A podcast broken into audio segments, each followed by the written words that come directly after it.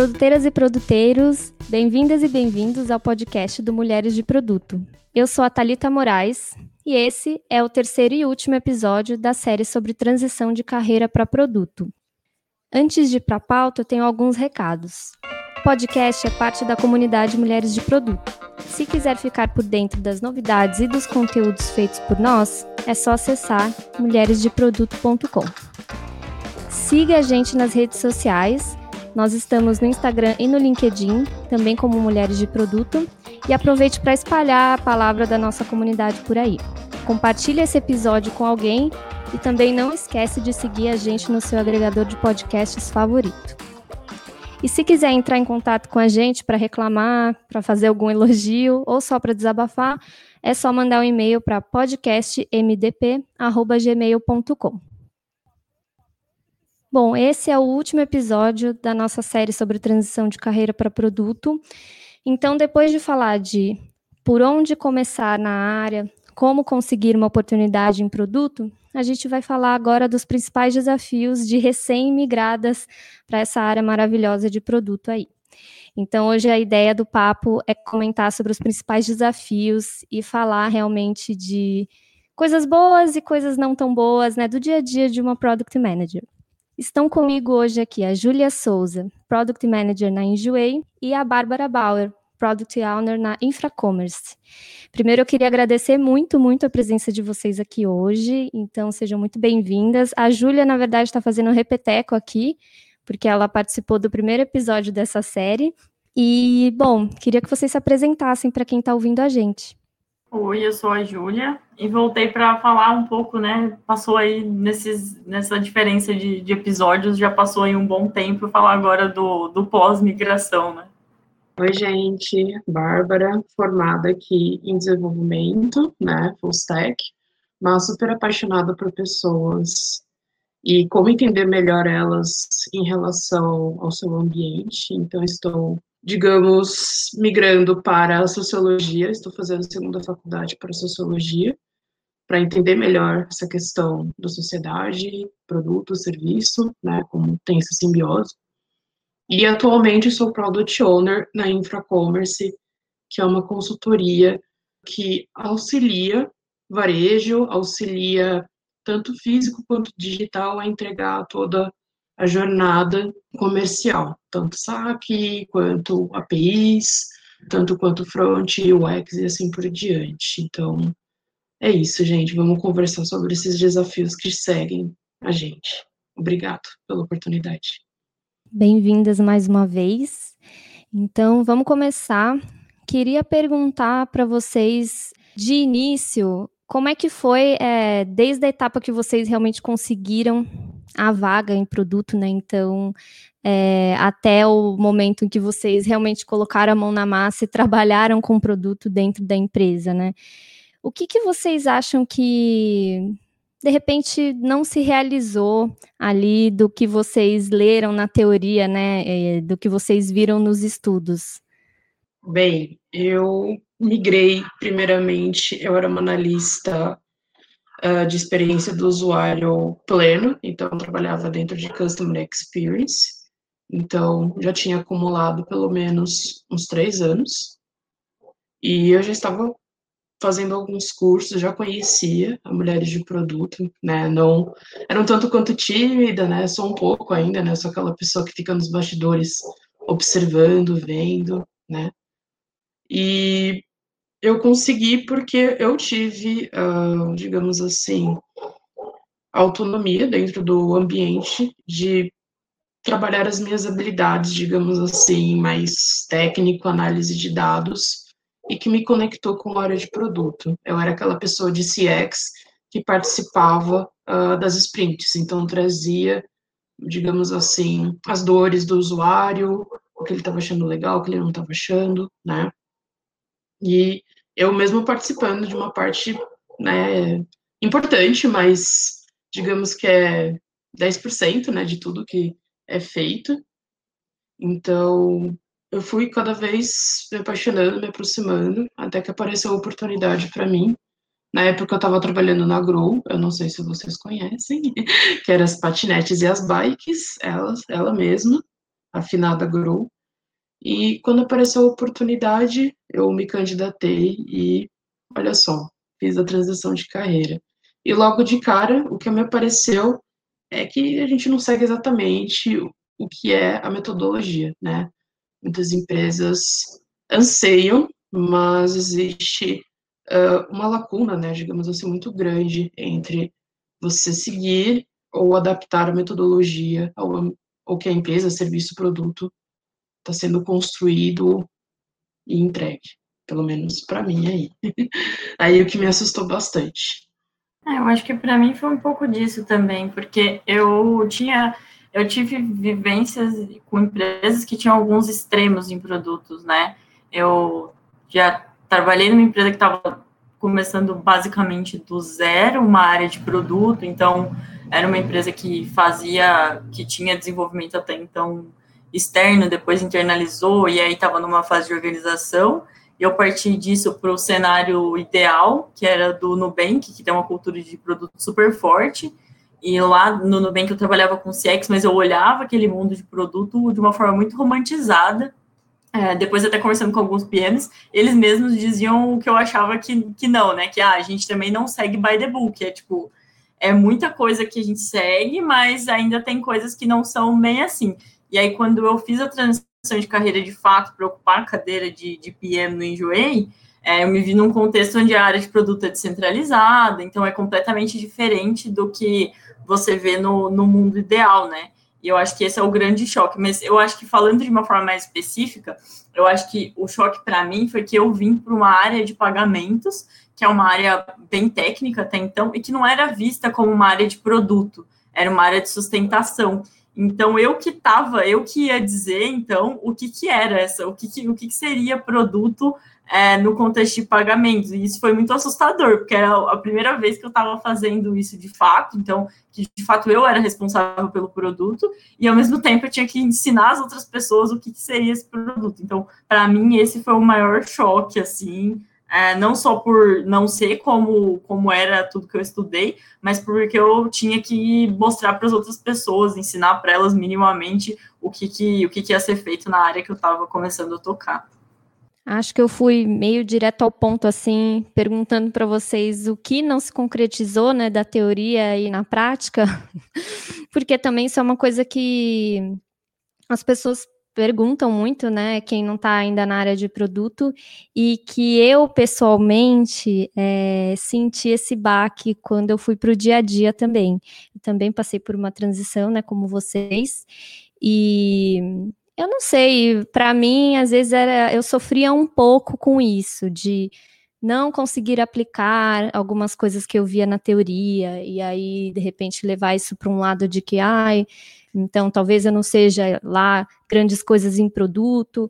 É, e acho que hoje, né, eu encaro isso como um processo que foi bem. Era normal, né? Realmente a teoria é bem diferente da prática, né?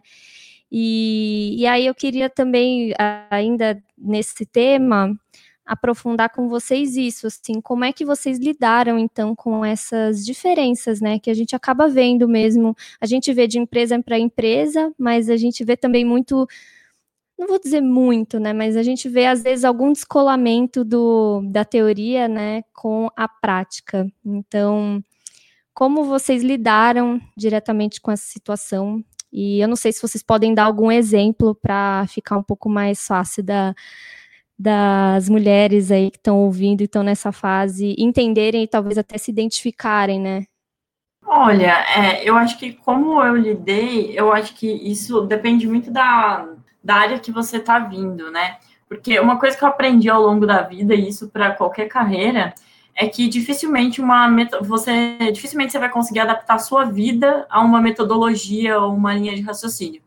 É, as metodologias têm que te servir, né? Então, se você tem alguma coisa que você aprendeu que é, que é legal de produto, algum fluxo, alguma coisa, algum framework, ele tem que funcionar no seu fluxo de trabalho e não o seu fluxo de, de trabalho ser 100% adaptado, porque você vai acabar ficando muito doida se for tentar fazer tudo 100% é, como está escrito ali. É óbvio que é, não faz sentido em um contexto de ágil, por exemplo, você querer colocar coisas é, que não fazem sentido, que não agregam valor ao propósito. Mas para mim foi muito mais olhar para o objetivo macro. Então, ah, se o meu objetivo com o Discover é, é oferecer a opção mais adequada para o meu usuário, e eu não consigo ter um tempo hábil para fazer um Discover tão profundo, o que, que eu consigo, dentro disso, é, trazer para conseguir que o produto final seja bom, sabe? Eu acho que isso me ajudou muito a ter paz de espírito, assim, é, nesse começo. E eu acho que o primeiro ponto que, que para mim que para mim é um exemplo, quando eu cheguei na empresa já tinham algumas coisas que estavam priorizadas já é, de antes, de antes de mim, e essas coisas tinham que ser executadas assim. E eu não tinha muito, eu não tinha como falar não, a gente vai parar isso agora e não vai fazer mais, porque eram coisas que hoje já estavam em andamento, ou de fato elas precisavam ser feitas. Então, nem, nem tudo você vai conseguir fazer do zero, como do zero, investigando, enfim. Então, eu acho que ter essa ter minimamente essa, essa visão de que tá tudo bem não seguir o fluxo 100% ajuda muito a ter paz de espírito e a conseguir tocar as coisas assim é, de uma forma mais leve. É óbvio que se você é, tem uma. Se você chega em algum lugar, chega em alguma posição que tem alguma coisa que você vê que já não faz mais tanto sentido, é, vai muito de você é, provar o teu ponto e trazer informações, enfim. Mas eu acho que, de forma geral, ter essa, ter essa visão de que nem tudo vai, vai, vai correr como o previsto e tá tudo bem, eu acho que isso aí ajuda bastante na transição para produto em qualquer, em qualquer tipo de transição que a gente for fazer. Concordo muito com a Mana aí. É, eu vim de uma área formação, desenvolvimento, mas eu fiz o desenvolvimento, mas não com aquela, digamos assim, nossa, me apaixonei por codar, né? Eu fiquei mais apaixonada realmente já numa parte mais processual, documentação, né? E fui enveredando para isso. Então, gente, para pagar contas, eu fui trabalhando com a área de atendimento. E dentro da área de atendimento, por trabalhar em startups, eles né, têm a, a metodologia ágil, não só dentro de áreas de tecnologia, mas sim sabemos que metodologia ágil a gente pode trabalhar em qualquer área, né? E dentro de CX era implementado.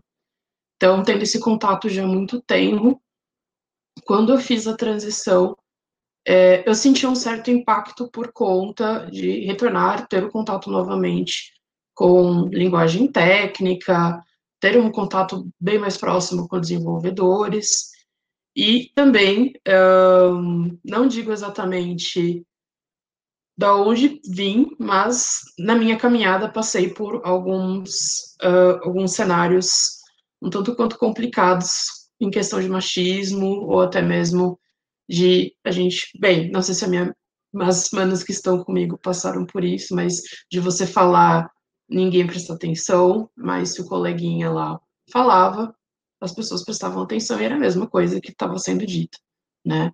Então, é, esses aspectos me desanimaram muito, mas não, não se deixem abater por isso. É, ao mesmo tempo que eu fiquei desanimado, eu tive muito apoio, corri atrás disso dentro uh, dos lugares que eu acabei passando por isso, então teve força do outro lado para que isso fosse mudado, a cultura em si, né? Então, entendo que tem um embasamento, tem é, da onde você vem muito forte para você poder lidar com esses novos desafios.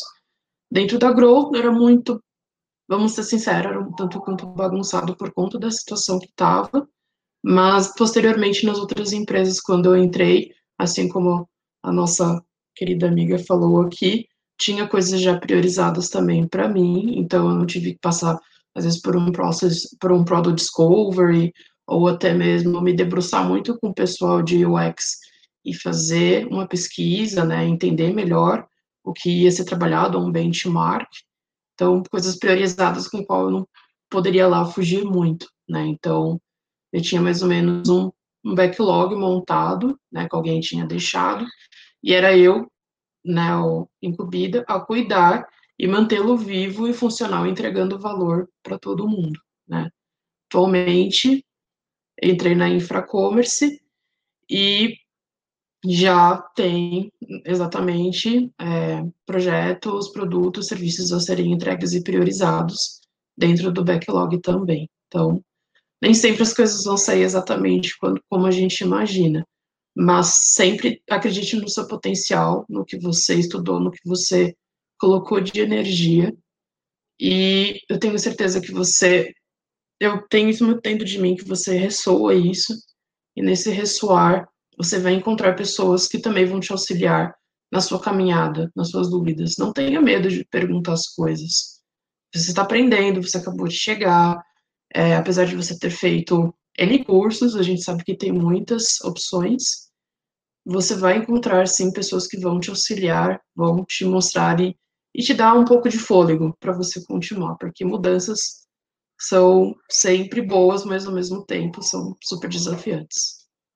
Eu acho que quem está chegando na área agora, realmente começando a atuar, talvez tenha uma ansiedade, né, de aplicar tudo o que leu, né, e, e aí com isso vem uma frustração, porque, bom, né, vocês colocaram muito bem o contexto onde vocês estavam inseridas e é diferente, né, é, a Júlia colocou muito bem, né, o framework tem que servir a uma necessidade, não, né, o contrário, né, e acho que esse esse ponto, né, essa ansiedade de, de aplicar um determinado conhecimento pode realmente acabar até atrapalhando, né? Então, concordo muito, Bárbara, com o que você comentou, assim, acho que é sempre interessante lembrar que é o início, né? E que todo dia é um aprendizado, né? E que realmente é, você pode buscar ajuda, né? Você pode, bom, pode e deve continuar estudando, né? Buscar pessoas que passam pela mesma experiência para tirar um pouco desse romantismo que tem realmente na área de produtos, inclusive já fazendo aqui um grande jabá para um episódio que a gente gravou sobre romantismo na área de produtos. É um episódio muito legal, eu vou deixar na descrição aqui também onde a gente comentou exatamente essa, é, essa faceta né, da área que é, acaba gerando frustração para quem chega muitas vezes, né? Então, acho que fica uma mensagem também para as mulheres ficarem tranquilas de que tá tudo bem não conseguir é, aplicar determinado framework e tá tudo bem agir é, de certa forma num discovery, né? Não necessariamente aquele discovery certinho de né, X pessoa e também buscar, né, ajuda, né. Aí, aproveitando esse tema da ajuda, queria saber se vocês contaram, assim, com mentoras, mentores ou ajuda dentro do ambiente de trabalho que vocês estavam, né? Então, como é que vocês uh, lidaram aí com possíveis dificuldades mesmo, né? Às vezes é, a gente se depara com coisas novas, às vezes não tem nada do que a gente estudou ali no dia a dia, né? Ou a gente ainda não chegou nessa parte, né, do estudo. Então, como é que foi para vocês essa etapa? Vocês contaram com a ajuda de pessoas? Como é que foi? Eu contei com bastante ajuda.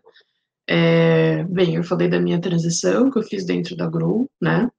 Então, quando eu fiz a transição para a Grow, a squad que me recebeu, ela já tinha um conhecimento, né? A gente né, que já tinha aquele papo off, já me conheciam e entendiam que eu estava há um certo tempo já estudando, mas ainda estava no início, então eu fui, eu brinco assim que eu fui muito uh, mimada nessa squad, porque apesar da pessoa não ser o que ela era comigo, ela era. Como assim, Bárbara? Uh, a pessoa que era liderava, digamos assim, squad de QA, ele era um QA senior, mas ele tinha já certificação de Scrum Master já, né, retirado. Então ele me auxiliava bastante em construção de backlog, a conversar com os product managers, questão de framework, ou até mesmo a questão da metodologia. Então tirava muitas dúvidas. Tinha tempos assim que a gente ia almoçar e ele me tirava bastante dúvidas em relação à metodologia, como aplicar, como não aplicar, eu já percebendo aquela diferença muito grande de, ah, a gente não está fazendo pesquisa, ah, não, tamo, não estamos muito de olho em relação às reclamações de CX ou os relatórios que CX estão enviando, e a questão de UX está conversando, jornada do usuário. Então, todas as dores que na época a Grow tinha, e eu já estava percebendo, mas tinha, digamos assim, a gente já sabe o que aconteceu com a Grow, né? Então, tinha uma guerra muito grande interna, mas ao mesmo tempo tinha uma guerra interna minha de querer fazer as coisas, né, de aplicar as metodologias e não conseguir e ter essa frustração muito grande, ficar muito desanimada. Ao mesmo tempo, o QA Senior me auxiliando bastante com isso e sempre não falando exatamente a culpa não é sua, mas assim, não leve para o pessoal isso, é um aprendizado. Continue os seus estudos, você está no caminho correto de pontuar o que você está conversando comigo, né? Mas, na atual situação, não tem como colocar tudo em prática que você está pontuando, está levando, né? O que é bastante frustrante. Eu não sei se a Ju passou por isso na caminhada dela, mas é bastante frustrante quando você procura N maneiras de você querer implementar, uh, digamos, um framework, ou um estudo, uma pesquisa, ou até mesmo uma forma de documentação, e você não conseguir, às vezes, as pessoas é, não terem uma abertura, não entenderem, ou terem uma dificuldade muito grande e você não consegue conversar, né? A gente entende muito bem a questão da empatia, mas isso frustra bastante. Então, no começo, eu tive bastante. Das minhas outras caminhadas, das minhas outros lugares que eu passei, eu também tive muita ajuda. Sempre, assim, da onde eu menos esperava, eu tinha ajuda. Né? A gente sabe como o ambiente corporativo é, sendo startup ou sendo uma empresa, digamos assim, mais tradicional. Então, tive um acolhimento muito grande das pessoas é, me incentivarem, falarem uh, feedbacks construtivos e elogios também, né? Tipo, olha, o que você está querendo seguir é legal, continue assim, ou, Bárbara, não é bem assim, e feedback construtivo, um argumento bem construído em relação simplesmente não diria mandar estudar, mas eu diria de indicar uh, tanto cursos ou até mesmo leituras para ampliar a visão, né? Não só visão, mas de se colocar é, no lugar, às vezes, do negócio, se colocar no lugar de desenvolvimento e também se colocar no lugar é, de UX, né? A gente está bem no meiozinho de todo mundo, né? Sobre essa questão do desafio de das pessoas é, não quererem implementar as coisas ou não terem essa visão de longo prazo, eu acho que uma coisa que eu aprendi a duras penas, sim, passei bastante por isso, uma coisa que eu aprendi a duras penas é que não adianta a gente falar de usuário ou de experiência ou de processo com quem está olhando só para dinheiro, né? você está falando com uma pessoa que fala a língua do dinheiro, você tem que traduzir o que você está falando para ela em dinheiro.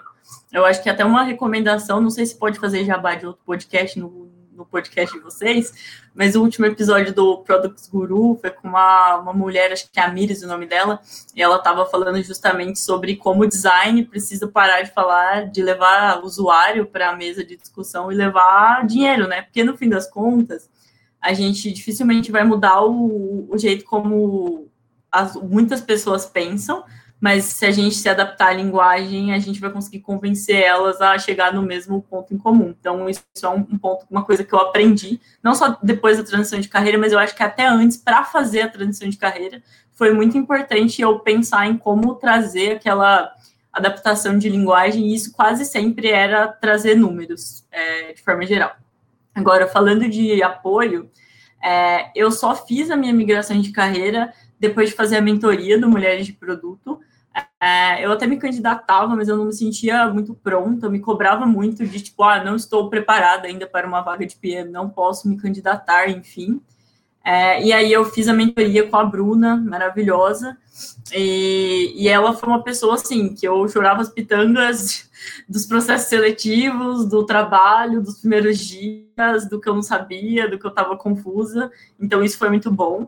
E eu acho que uma coisa que me deu muita segurança também para entrar no Enjoei foi que quando eu fui convidada para quando, eu, quando me fizeram a proposta, a minha líder deixou muito claro que ela estava ciente de que eu não tinha experiência com o produto diretamente, que eu tinha experiências de vida, de outros trabalhos que faziam sentido, mas que ela estava mais interessada no meu no meu know-how no produto, no tipo de produto, né, na área que eu estava envolvida.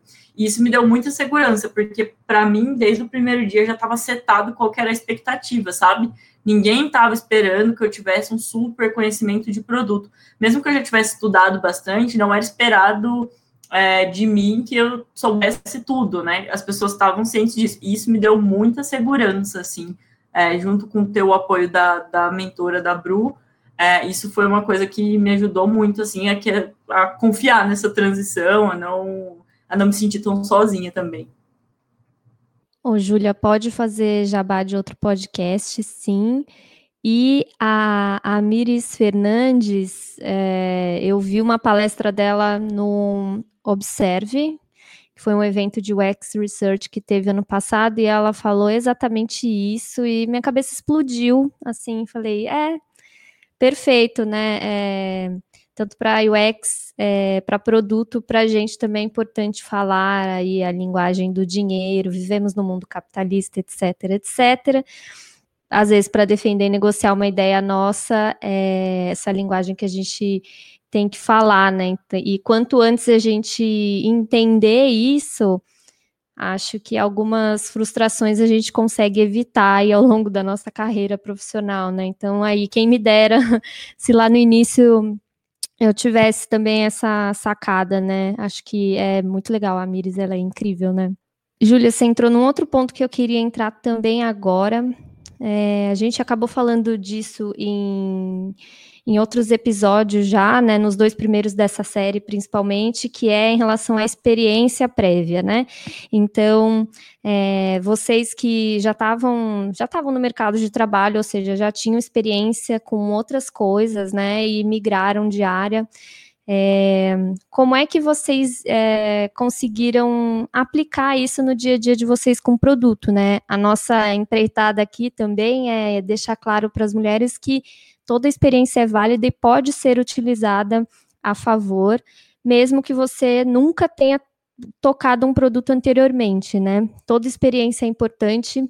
E aí eu queria ouvir um pouco de vocês, então, como é que essa bagagem prévia, né, que não tinha relação com o produto diretamente, ajudou vocês é, nesse início de carreira em produto? Olha, para mim foi fundamental é, porque, como eu disse, eu trabalho hoje com produto de pagamentos e eu já tinha experiência não só com cartão no Nubank, mas também com mercado de crédito, então escoragem de crédito.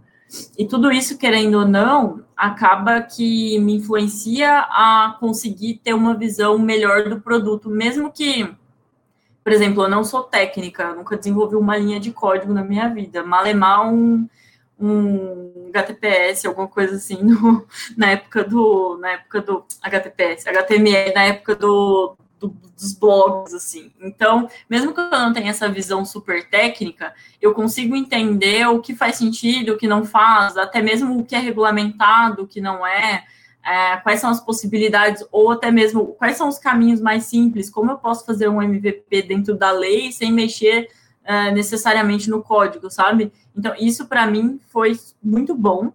E até mesmo para autoestima, assim, sabe? Eu sabia de coisas sobre o mercado que as pessoas que estavam lá não sabiam. E aí eu ficava eu me sentia, apesar de eu não de eu saber que eu não que eu poderia não estar tá tão segura em relação ao produto, eu estava segura do meu know-how. Então, isso me ajudou também a construir confiança assim e ir conseguindo aplicar o que eu, o que eu entendia como certo para produto com base no que eu tinha de, de experiência. E eu acho que mais do que as coisas que eu consegui saber que iam dar certo, eu consegui dar uma visão para as pessoas do que não ia dar certo, ou do que eu já tinha feito e não tinha funcionado, sabe?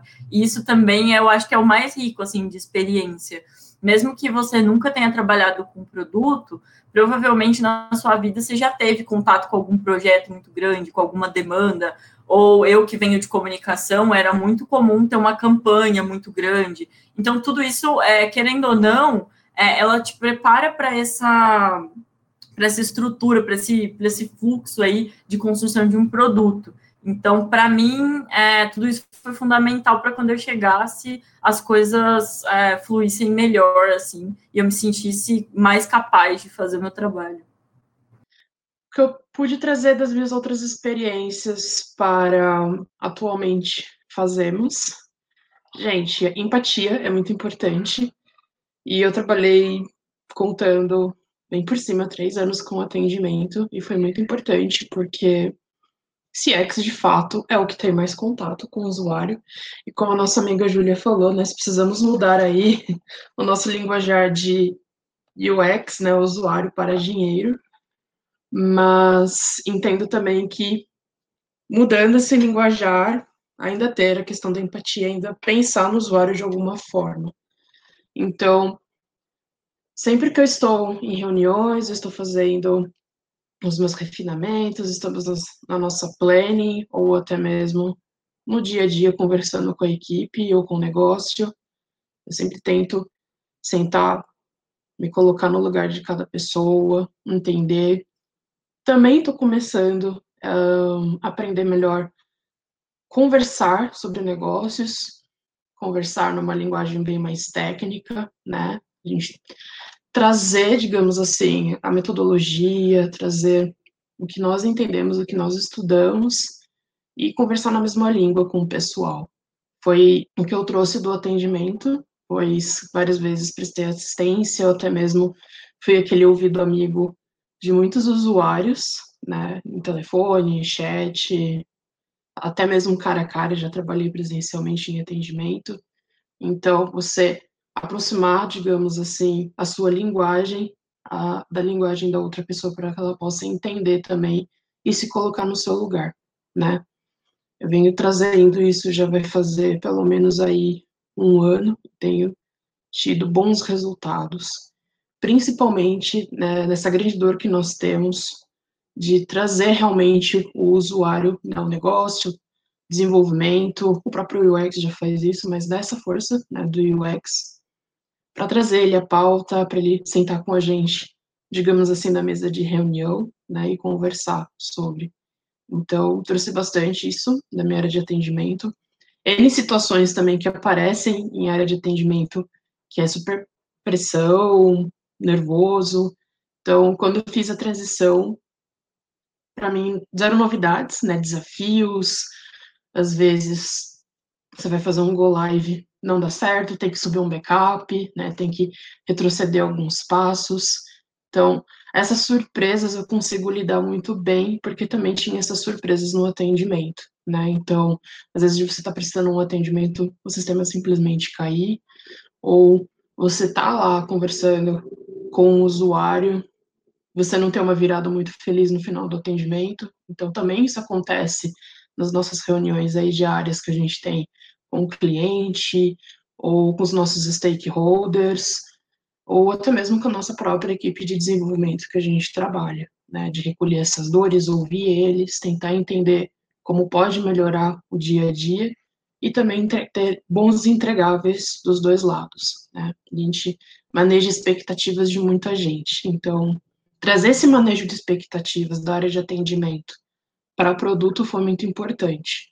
Então, para mim, apesar do, da palavra stakeholder, da palavra equipe de desenvolvimento ou delivery, para mim são todos usuários, são todos aí querendo ter a sua expectativa ouvida e tratada, né? Ter esse sonho, digamos assim, realizado. Então, foi muito importante para mim. Faculdade, usei muito, algumas coisas da faculdade, com certeza. Faculdade é muito boa. Eu já estou na segunda já, olha só. Mas o atendimento foi muito importante porque foi extremamente diverso para mim.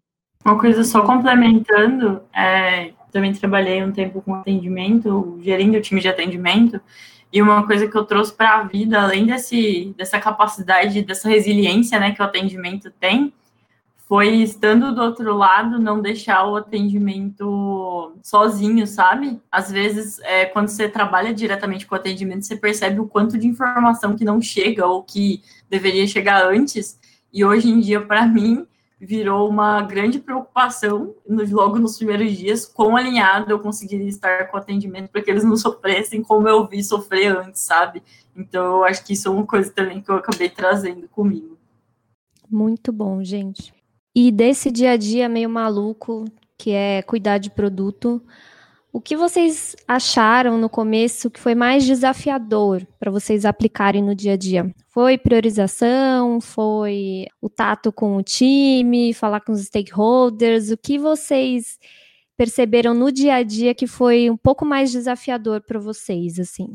Olha, para mim, o mais desafiador, mas eu acho que isso tem muito a ver com, com o que eu fazia antes. Eu, há, cinco anos eu trabalhava com liderança de pessoas direta, mas assim, sendo a gestora dessas pessoas. E assim que eu fiz a migração de carreira, eu me vi numa posição é, de liderança indireta, né? Apesar de eu ser a, a, líder do produto, não era líder direta das pessoas que trabalhavam comigo. Então, eu não era líder é, do designer que estava trabalhando comigo, não sou líder dos desenvolvedores. E essa liderança por influência, apesar de eu considerar que qualquer liderança envolve um pouco de influência, ela é muito diferente do, do papel de gestor, né? Porque você, como gestor, você tem momentos ali, você tem avaliação de performance, você tem outras cerimônias, você consegue conhecer as pessoas mais intimamente. E esse papel de liderança indireta, para mim, foi um, foi um, foi um, um, momento, assim, uma coisa que eu não tinha vivido ainda, e, e isso foi bem, bem interessante, assim, no começo. Eu acho que é, não sei se é que para mim, logo que eu mudei, o meu primeiro ponto foi preciso conhecer essas pessoas e minimamente saber como, como, como conviver com elas, né? E isso foi o que para mim gerou mais o, primeiro o primeiro baque, assim. Quanto a mim, a Júlia trabalhou com liderança, eu nunca tinha trabalhado sobre alguém. Eu sempre fui uma analista em toda a minha vida profissional. Então, quando eu percebi que tinha essa liderança meio que indireta, eu também, eu meio que travei. Tela azul, Bárbara, parou de funcionar, porque eu sempre fui aquela pessoa que gostava de trazer coisas novas, feedbacks positivos ou construtivos em relação a como os gestores estavam gerindo ou não, né, estavam olhando a equipe. E quando eu percebi, eu estava meio que uh, não gerindo totalmente, porque não tem avaliação de performance, como a Ju falou, não tem esse acompanhamento de evolução de carreira também, né? Mas você tem, eu não sei se seria a palavra correta dizer demandar, né? Do tipo uma colaboração de você é, perceber se, opa, estão tendo empecilhos ou não na, nessa caminhada, nessa jornada, né, nessa sprint, ou ó, tô percebendo que está com uma dificuldade, mas eu percebo pela personalidade dessa pessoa que ela não está conseguindo transmitir muito bem, que ela está tendo uma dificuldade, né? Ou ela não está se percebendo, não está muito feliz, eu quero entender por que essa pessoa não está feliz uh, com o caminhar, né, da carruagem, posso dizer assim. Então, foi bastante desafiante de pela primeira vez eu perceber que não era exatamente alguém vir e, ah, não, é o líder de alguém que vai falar sobre. Não, era eu realmente que chegar na pessoa, é, perguntar, e aí, como é que tá? Tá tendo alguma dificuldade mesmo? Ou o que que tá rolando? Conhecer também. Então, eu sempre fui uma pessoa, todo mundo olha e fala, nossa, a Bárbara é super extrovertida. Mas eu sou uma pessoa também introvertida, eu sou uma pessoa tanto quanto tímida, é, para chegar nas pessoas e conversar. N fatores para isso. Mas eu tive que quebrar bastante barreiras internas para conhecer, para entender, para se colocar no lugar, né? De quebrar timidez, quebrar também pessoas ansiosas aí se sintam é, representadas. Eu sou uma pessoa ansiosa, então as paranoias, naquela vozinha que coloca a gente para baixo. Então é, lidei bastante com tudo isso, né? Mas estamos aí, eu entendo que a cada nova empresa que a gente possa passar, ou até mesmo um novo serviço, produto que vamos trabalhar, né, analisar e entregar, tá sempre um frio na barriga. E se você trabalha uh, não só com uma equipe que é interna, mas também uma equipe que pode ser terceira, é sempre pessoas novas que você vai conhecer. Então, eu não assim, passo 100% o que eu já passei, mas sempre dá um frio na barriga, é isso que eu quero dizer. Mas isso passa, é isso que eu também quero dizer. Nossa, perfeito. E eu, com vocês falando, eu tô lembrando lá do início também comigo, foi bem parecido. É, nossa, liderança foi um super desafio para mim no início, porque Eu não sei, eu achei que, que o time os stakeholders é, olhariam o meu papel e automaticamente é, a liderança estaria dada, mas não foi bem assim. no início foi bem difícil para mim conseguir colocar realmente essa liderança indireta, né, que vocês comentaram e que tem que acontecer sim para que o produto vá para frente, né? No fim é a gente que direciona muito disso. Então, eu lembro que foi um super desafio para mim. Acho que tinha também um pouco da minha inexperiência no mercado no geral. Acho que eu ainda não entendia muito bem algumas situações que eram machismo, sim. Então, isso causou um ruído aí, é, acho que me atrapalhou um pouco também. Uh, mas, é, lembrando agora, também no início foi bem desafiador isso para mim. Acho que é muito do que vocês já falaram, né? Acho que eu só colocaria também que é uma coisa que vem com o tempo, né? É, acho que a gente não precisa se martirizar ou se irritar com a gente mesmo porque aquilo não está acontecendo no momento. Acho que é uma habilidade que algumas pessoas podem é, ter mais naturalmente, mas liderança é algo que a gente consegue aprender no dia a dia. E é só no dia a dia mesmo, às vezes, né? Claro, tem materiais que a gente lê também, mas aplicar é a melhor maneira de aprender de fato. Então, é, acho que não se desesperem, viu? Pode acontecer isso sim, mas é, tenham, não tenham medo, né? Tenham coragem assim de continuar e aplicando e exercendo essa liderança que aos poucos esse papel vai ficando cada vez mais claro para o time, né? E para outros outros papéis envolvidos aí com o produto. Muito bom. Gente, eu quero ir agora para uma sessão um pouco mais de dicas. É, queria saber de vocês quais foram os materiais, livros, artigos, pessoas ou coisas que ajudaram vocês nessa etapa, que vocês podem compartilhar com a gente. Olha, é, eu acho que todo mundo, até no outro episódio, eu não sei se no segundo também indicaram o Inspired, mas ele continua me ajudando volto a dizer que é um livro de consulta, então ter ele na mesa ajuda bastante, ou no Kindle, né? Não sei, que eu sou meio old school, prefiro o livro impresso, mas enfim. Eu acho que isso me, ele me ajudou muito mais no passo a passo ali para ter minimamente uma noção do que fazer nos primeiros dias e tudo mais. Um outro livro que me ajudou muito, é, não só nessa fase, mas eu acho que para entender esse contexto de liderança indireta, que nem sempre você tem que ser líder direto de uma pessoa para ter poder de influência sobre ela. É, eu não sei qual é o nome original desse livro, mas é A Coragem de Ser Imperfeito, da Brené Brown. Tudo dela também, os TEDs dela, ela é uma mulher maravilhosa, assim. E ela fala muito sobre essa, essa abertura da gente de mostrar vulnerabilidade para as pessoas confiarem na gente, para as pessoas nos aceitarem, para as pessoas nos permitirem é, liderar elas, né? Eu acho que ninguém se sente muito confortável com uma pessoa perfeita. É, isso acaba pressionando a gente, né? Dá uma sensação ruim. Então, eu acho que entender isso para mim é, foi algo muito legal. Sei que também, provavelmente, se você já fez transição de carreira ou está perto, já deve ter feito uma porrada de curso e tudo mais. Mas um curso também que para mim foi um divisor de águas é, foi o de gestão 3.0. Tem uma, um monte de material na internet, tem a certificação também, mas é legal você pensar é, em quais ferramentas você tem para conhecer time, para dividir, para delegar poder, para, enfim, para combinar rotinas. Isso me ajudou bastante também.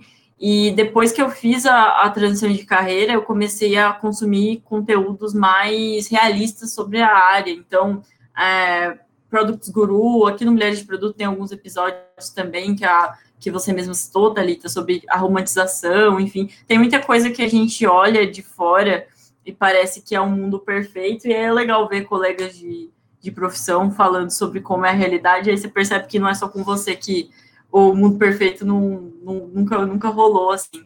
Então, acho que, de forma geral, são essas as minhas, as minhas. Ah, e além disso, se você ainda não achou uma mentora ou mentor, mas, enfim, no meu caso, eu me senti mais confortável por ser uma mulher, é, procura alguém que possa te ajudar, que possa te ouvir e que possa falar para você quando você estiver tendo um surto que, tipo, vai ficar tudo bem e que as coisas são assim mesmo. Eu acho que isso, para mim, foi o que mais fez diferença, assim. Eu já tinha absorvido todo o conteúdo técnico que o Google me disponibilizava, já tinha feito milhares de cursos, mas a minha ficha só caiu, só, só consegui, de fato, sentir que eu estava evoluindo quando eu comecei a trocar com uma pessoa que tinha mais experiência que eu, e que minimamente eu, eu senti que eu conseguia ajudar ela também, porque ela estava começando uma fase de ser uma, de fato, uma gestora de outros product managers. Então foi muito legal ter essa troca. Eu acho que ter uma pessoa ali para ajudar você, para trocar, para ter uma mentoria é uma coisa que faz toda, toda a diferença. E agora, depois da transição, depois ajudando outras PMs que estavam migrando de área,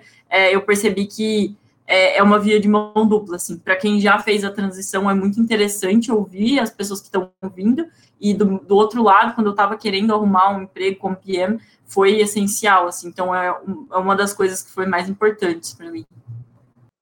Cara, a dica, eu não diria para você ser a pessoa mais ativa do universo na comunidade, mas a própria você propriamente participar dos meetups, participar das conversas, você consumir os podcasts, né, o Product Gurus, que é muito bom, e a própria mulher de produto, quanto uh, mais imersivo, melhor. Pelo menos para mim foi assim, quando eu estava procurando a minha transição de carreira. Então, tanto de ouvir as pessoas que estavam à procura da transição, ao mesmo tempo pessoas que já estavam bastante tempo trabalhando como PMs ou até mesmo como POs, como, como eu. Uh, indico bastante o Inspire também, ele me ajudou bastante uh, no meu começo de carreira, né? Novamente, que nem o Ju falou, uh, não siga, não precisa seguir mil por cento o livro, você vai entender depois na transição que muita coisa é muito diferente na realidade do que de fato, ou no Scrumbook, ou até mesmo no próprio livro do Spirit. Uh, é sempre muito bom você seminar uh, em questão de própria linguagem do produto, mas também de você dar uma bebida na fonte uh, de negócios e dar uma bebida na fonte de UX. Não ser especialista uma dessas frentes, mas sim simplesmente para você entender como uh, eles conversam, como eles entendem, o que agrega realmente valor para eles, né? A Ju falou no começo que para negócio a gente não tem que levar mais o usuário, tem que levar o dinheiro que vai entregar de valor financeiro. Então, se você consegue uh, pelo menos pegar algum curso básico sobre gestão de negócios, falando de um MBA, tem bastante por aí, ou cursos do Sebrae, ou até mesmo um, cursos para negócios para você entender, para você se colocar no lugar deles, mas simplesmente para se colocar para entender e conversar. Porque eu entendo que tudo a partir da conversa de se colocar no lugar e adaptar a linguagem, a gente consegue conversar, né? Não a gente precisa ser fluente, mas pelo menos ter um entendimento para ter uma troca. Então, eu fui trabalhando muito nessa linha e essas são as minhas dicas. Uma coisa que eu, que eu lembrei aqui, duas coisas, na verdade, se falando do, de beber da água de UX, tem um curso muito bom da USP, no Coursera, de graça, de UX e de UI, chama Fundamentos para Design de Interface.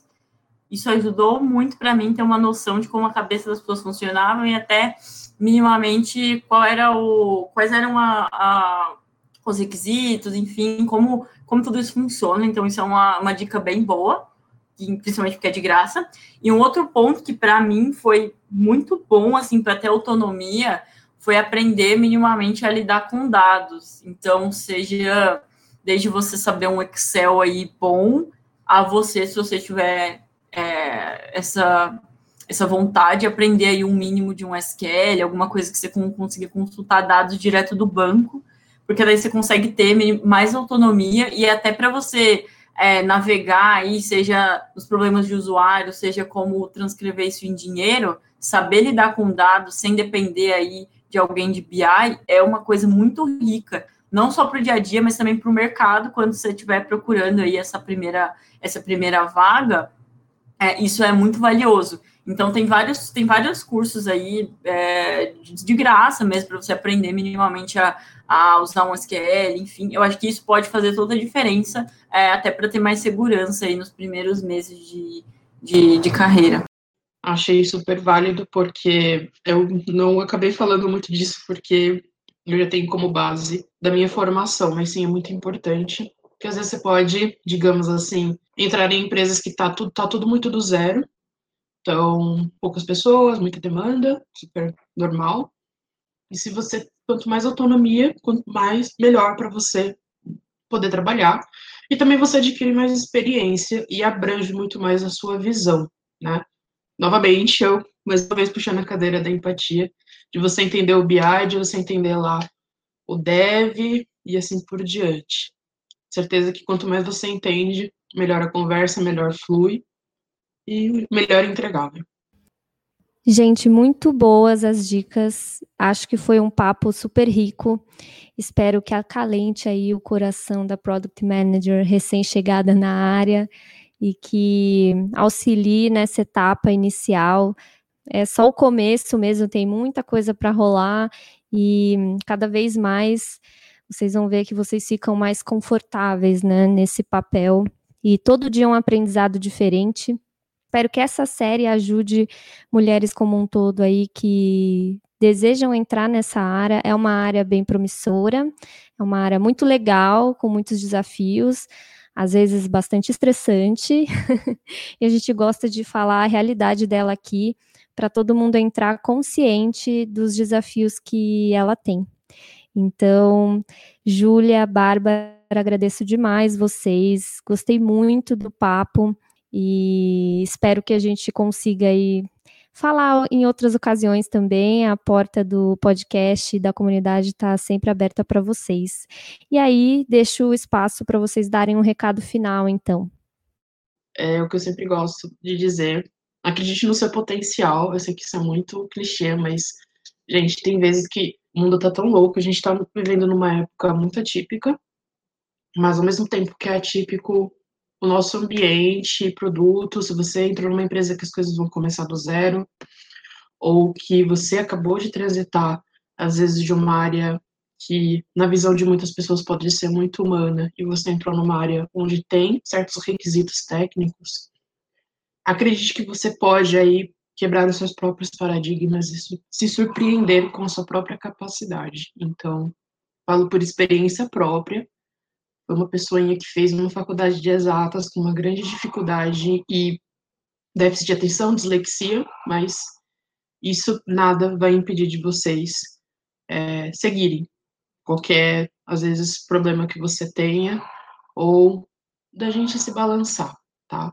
Então, se você puder se apoiar em alguém, conversar, faça uma mentoria, é muito bom. A Ju falou, eu também concordo plenamente.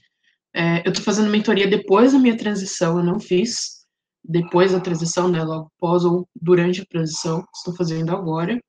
Estou fazendo pela Awari e estou gostando bastante. Então, é mais aquela troca mesmo que a Ju fala: isso é real? Isso realmente acontece? Ou é coisa da minha cabeça? Ou eu que não estou entendendo? Então, converse, não guarde as coisas para você. Esse é meu recado. Sempre estude também e beba da fonte das outras áreas. Isso enriquece bastante a visão e acredito que também enriquece até o próprio conhecimento. E a gente pode descobrir coisas que a gente até achava interessante, começa a ficar muito interessante e pode se apaixonar. Para mim, produto é paixão também, não só a questão do dinheiro ou a questão de entregar a melhor experiência, mas para você trabalhar como nossa amiga Talita disse, é muito estressante, muitas vezes, mas também é muito apaixonante de ver algo vivo funcionando, ou alguém feliz que tem aquele produto ou serviço que vai auxiliar ou que está trazendo uma nova visão, até mesmo de conhecer o mundo numa outra perspectiva. Eu acho que os primeiros dias pós-transição de carreira, eles são os momentos onde, de fato, você não sabe o que fazer, né? E eu acho que, como recado final, eu queria dizer que, de fato, você não sabe o que você está fazendo e está tudo bem. É, eu acho que todo mundo já começou de algum lugar, né? E esse começo é dolorido, mas ele é muito necessário. Então, procura conhecer ao máximo aí o produto que você está envolvida e desenha aí as suas primeiras vitórias, mesmo que elas sejam pequenas no começo, mas tenta tenta traçar aí qual vai ser sua primeira vitória, que isso com certeza vai te dar mais força para seguir e não não se desespere assim, as coisas vão se encaixando, você vai aprendendo com o dia a dia, é, não se cobre tanto que as coisas vão elas vão elas vão evoluindo com o tempo e é, e é super normal você ficar um pouco perdida no começo. É só o, é só o começo mesmo. Muito bom.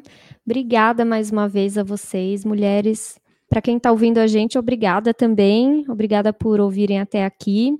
Por favor, deem feedback sobre esse episódio, na verdade, sobre essa série.